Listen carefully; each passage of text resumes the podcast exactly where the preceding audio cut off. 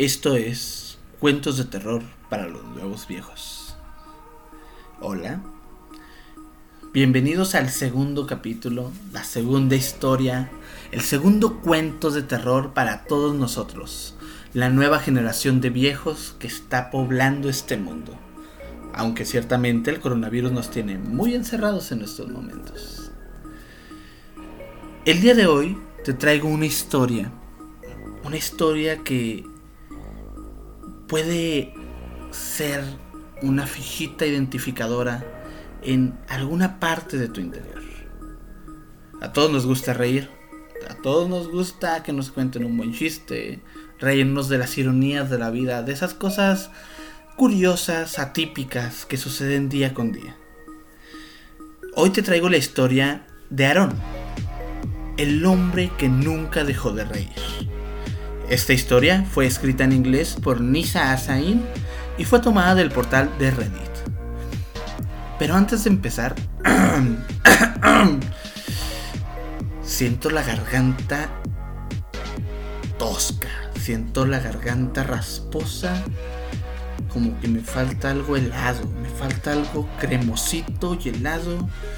¿De qué traigo antojo? ¿De qué traigo antojo? Traigo antojo de un hielito de pay de limón. ¿O será de gansito? Aunque el de chocorrol también está muy bueno. Si a ti igual que a mí se te antoja un hielito con este calorón que está haciendo, un heladito sabroso y cremoso, te recomiendo que busques a Dulces Bocados Deli en Facebook. Tienen hielitos, tienen postres, tienen chocolate, todo, todo está excelente, todo está riquísimo, todo elaborado por las manos de Lía Alvarado. Todos estos productos son artesanales, son elaborados a mano. Están muy muy ricos, están a muy buen precio. Y aprovechamos para agradecerle a Dulces Bocados Deli porque son nuestros patrocinadores de este episodio. Sin darle más largas, te dejo con este episodio del hombre que nunca dejó de reír.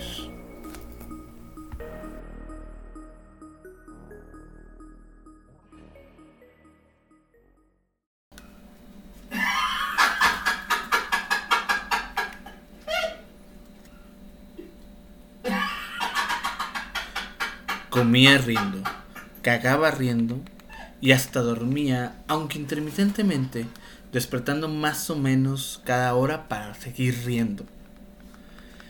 En el caso de alguno de mis colegas, él era la única parte entretenida de sus días, pero a mí me aterrorizaba. Esto probablemente se debía a que yo era el nuevo, el técnico psiquiátrico novato que aún creía que podía marcar la diferencia. La mayoría de los técnicos psiquiátricos perdían su barómetro de compasión después de un tiempo. Y al final, un paciente que pasa cada minuto del día riendo ya no es perturbador, porque te parece inofensivo. También me aterraba, por alguna razón inexplicable, había algo que me parecía familiar de él. Hasta este día, mi familia aún no entiende exactamente de qué trata mi rol como técnico psiquiátrico. Es simple, evitar que los locos se maten unos a otros o a sí mismos. Pero ¿qué es lo que hacía todo el día? Pues a veces me sentaba en una silla observando a algunos desquiciados pasar recostados en la cama de una habitación pequeña, y si se agitaban, le pondría seguro la puerta. A veces dirigía la hora artística y pintábamos o trabajábamos con papel maché. En otras ocasiones les ponía un video de yoga para hablar de ejercicio. Y en los peores momentos me tocaba inmovilizar a los psicóticos maniáticos para que mis colegas pudieran colocarles las ataduras y que la enfermera viniera a inyectarle los 2 miligramos de lorazepam que calmaría todos estos efectos. Nunca me acostumbré a ello, pero me seguía importando, y por esa razón solo duré un año. El hombre riente me sacó a risas de ese pabellón de casos agudos. Permítanme explicar esto. No hay mucho que sea gracioso sobre la enfermedad mental. Y no es mi intención ser insensible o frívolo acerca de la psicosis y de cómo puede destruir al individuo y su familia. Pero para mis colegas, o al menos para muchos de ellos, a eso se reducían estos pacientes. Psicóticos, locos y maniáticos. Yo traté de verlos como personas, pues lo son. Y su enfermedad no es lo único que los define. Pero en el pabellón de casos agudos, su enfermedad se encuentra en el punto máximo y es el único lado que los técnicos psiquiátricos como yo podemos ver. En su mayoría, eran pacientes bipolares en la cumbre de su fase maníaca o esquizofrénicos teniendo un colapso mental. El sujeto riente al que llamaré Aarón era un esquizofrénico de cincuenta y tantos años. Una forma atípica de cacatonía. La mayoría de los esquizofrénicos cacatónicos permanecen sentados e inmóviles viendo la nada por días, sin comer y sin dormir. Recuerdo un paciente de ahí que se quedaba parado en el centro de una habitación, conservando una postura imposible por muchos días. Cuando su cacatonía subsidía, el paciente explicaba que durante esos momentos de parálisis creía plenamente que el mundo iba a terminar si se movía. Pero en el caso de Aarón, según me explicó su psiquiatra, algunos cacatónicos no se quedan inmóviles, sino que perpetúan movimientos o acciones repetitivas sin propósito. Y la expresión cacatónica de Aarón era reírse sin parar. Aarón había estado entrando y saliendo del pabellón psiquiátrico por años, alternando entre el hospital psiquiátrico estatal y el hospital local. Pues había algunas estipulaciones legales que no permitían quedarse un largo tiempo en un solo centro. Tiempo después me enteré que se debía a que ningún centro podía aguantar su risa por más de unos meses. Cuando yo empecé mi trabajo, Aarón ya había pasado en este pabellón psiquiátrico por más de tres meses pero según los técnicos psiquiátricos más veteranos, se había estado riendo de esa forma por 10 años. Como mencioné, la mayoría de los técnicos psiquiátricos les parecía entretenido, y más de una vez vi a uno de los técnicos poniendo su brazo alrededor de Aarón, riéndose con él, burlándose de la manera en la que su risa aguda, casi chirreante, ahogaba nerviosamente cualquier otra conversación en la habitación. Pero Aarón no les hacía caso cuando hacían eso. Sus ojos miraban directamente a través de cualquiera que lo viera, y no dejaba de dar vueltas cuando un técnico trataba de agarrarlo, como si hubiera un motor dentro de él que nunca se detenía. Se paseaba todo el día dando vueltas de esta forma, y para hacerlo comer, teníamos que caminar a su lado colocando pedacitos de comida en su boca mientras andábamos. Teníamos que calendarizarle pausas para ir al baño cada hora para no tener que cambiar su ropa. Y esto funcionaba a la mitad de las veces en todo momento. Se reía con su risa frenética y penetrante.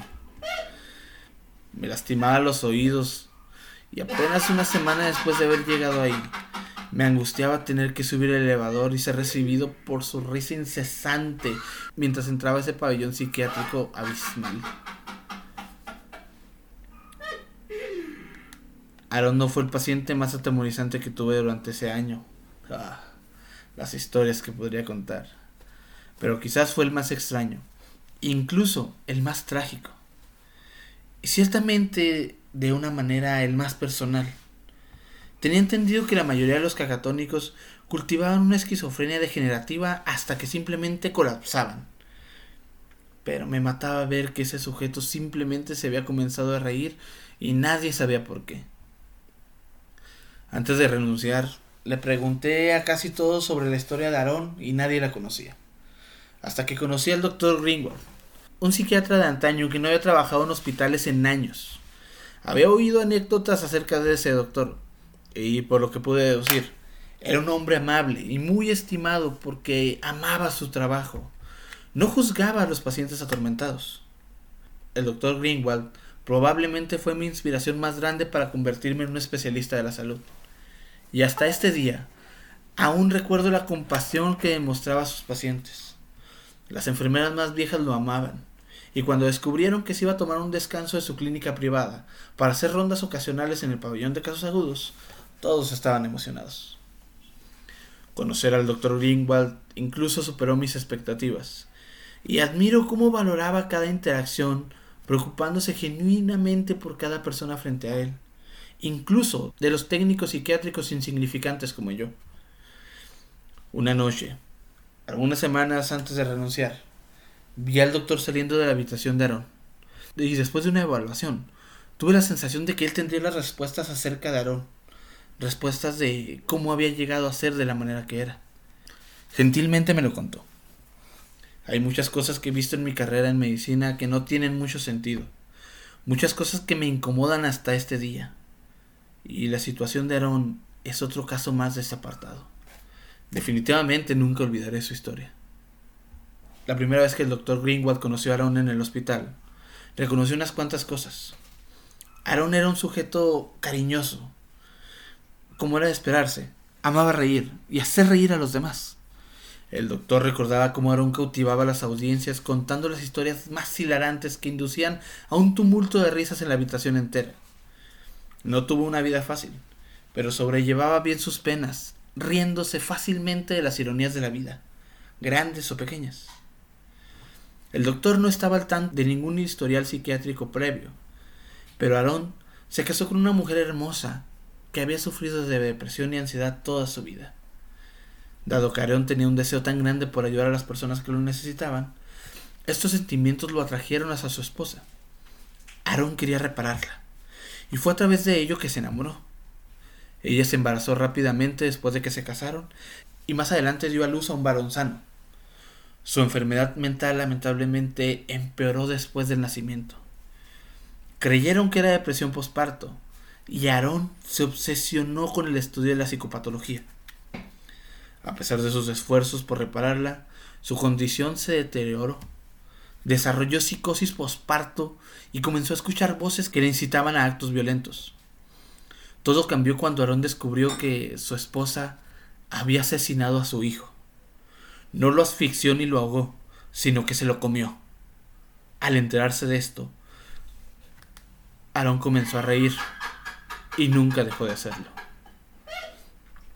Después de que el doctor terminara la historia, yo me quedé sentado atónito, no en silencio, pues la risa estridescente de Aarón emanaba desde su habitación. El doctor se quedó sentado conmigo y capté cierto destello de emoción en su rostro. No es extraño, le dije finalmente, que de súbito se haya roto por completo. Pensé que la mayoría de los cacatónicos tenían un largo historial de esquizofrenia o algo por el estilo. Me sentí como un idiota apenas esas palabras abandonaron mis labios. Ciertamente, Aaron tuvo que haber tenido algún trastorno mental para haber sido un paciente del doctor Greenwald. Pero el doctor solo me sonrió como un abuelo amoroso. Algunas cosas son demasiado como para que la mente humana las soporte. Yo supuse que algo tan trágico podría destruir a cualquiera. ¿Cuál fue el diagnóstico cuando lo conoció, señor? El doctor me miró con extrañeza. ¿A qué te refieres? Sí, cuando lo conoció, ¿por qué lo estaba tratando? Hijo, él no era mi paciente. Aaron fue un técnico psiquiátrico de aquí. Trabajé con él por años. Yo estuve aquí el día que internaron a su esposa, atada a una camilla, con la sangre del bebé cubriendo su rostro y sus vestimentas. Se encontraba completamente psicótica, incontrolable. Y Aarón estaba de turno ese día. Me le quedé viendo embobado, boquiabierto, y lo único que logré decir fue un ¿qué? El doctor nuevamente suspiró con pesadez. Creo que Aarón sabía que estaba a punto de perder la cabeza, y se convirtió súbitamente en lo que tanto se esmeró por reparar. Supongo que la ironía fue tan grande que simplemente se tuvo que reír. El doctor se puso de pie y me dio una palmada en el hombro. Se había quedado por más tiempo de lo que pretendía, y yo me puse de pie viendo cómo se alejaba. Cuando salió por la puerta reforzada, se volteó, se volteó hacia mí y me dijo Curiosamente, tú me recuerdas mucho a él. Claro, antes de que empezara a reírse. Estas personas te importan mucho. Me doy cuenta. Tienen suerte de tenerte. Me mortifiqué. El entendimiento me bañó enseguida, casi ahogándome. Eso que era tan íntimo y familiar sobre Aarón, nunca pude explicar ni siquiera para mí mismo cómo vi una pieza de mí en ese caparazón sin vida de un hombre de ese hombre de mente y riente. No tuve ninguna respuesta para el doctor Greenwald en ese momento, pero explotando desde mis pulmones. Llegó una risa aterradora totalmente involuntaria. Entregué mi aviso de renuncia ese mismo día.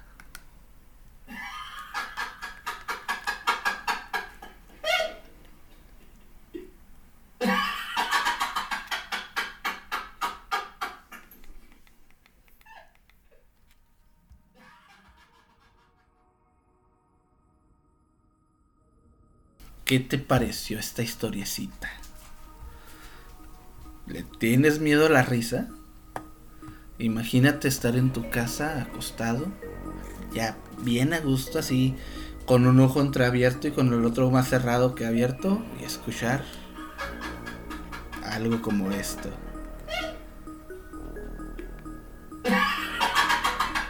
Sí está como para salir corriendo, no me vas a decir que no. Te invito a que sigas este programa, que lo compartas con tus amigos. Nos puedes encontrar en Spotify, en Apple Podcast, en cualquier plataforma que escuches tus podcasts. Ahí estamos. Búscanos como Cuentos de Terror para los Nuevos Viejos en Facebook e Instagram. Vamos empezando. Esperamos que este podcast llegue muy lejos. Yo seguiré comiéndome este rico heladito de pay de limón. Ya sabes, si quieres un heladito, cáele a Dulces Bocados Deli. Ahí no te voy a platicar más. Tú tienes que llegar y quítate el calor con un hielito de esos. Hay tres puntos de venta aquí en Ciudad Delicias, Chihuahua. Así que te estás tardando, ¿eh? se acaban muy rápido. Te espero la próxima semana para contarte un cuento más extraído del internet. Estas historias que jamás sabremos si son ciertas o no. Dulces sueños.